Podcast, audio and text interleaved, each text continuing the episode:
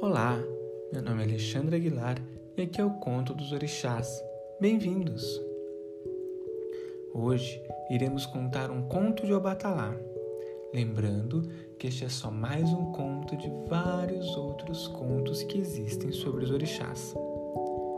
Obatalá queria ser muito rei dos orixás e ser considerado um homem sábio e superior.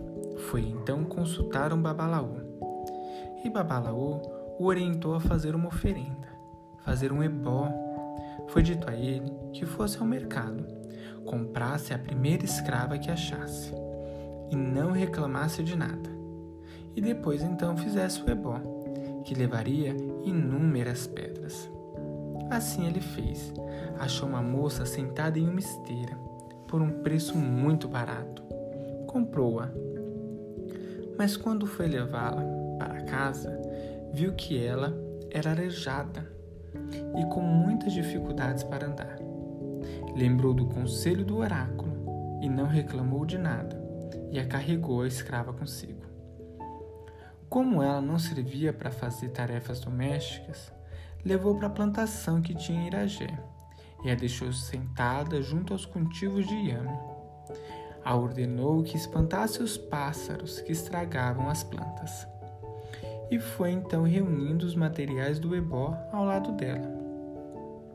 Quando ele saiu para buscar alguns ingredientes, os pássaros vieram, e por mais que ela gritasse, ela não conseguia afugentá-los.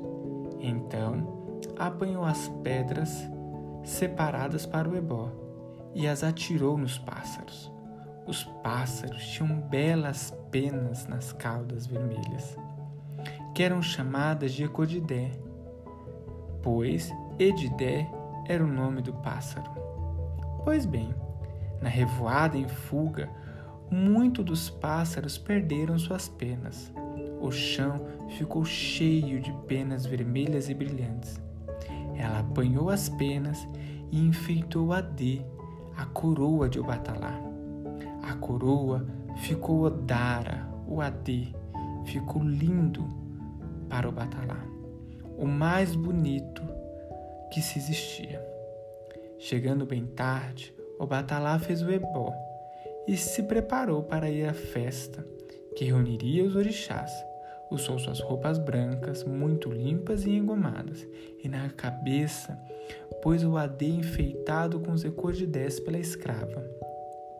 Chegando à festa, foi recebido com admiração e respeito Todos comentavam a beleza e a delicadeza do Adê.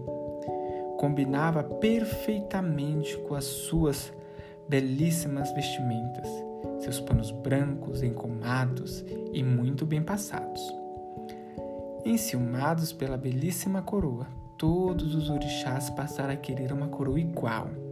E Oxalá recomendou que fossem à sua casa e encomendassem a sua escrava uma coroa igual.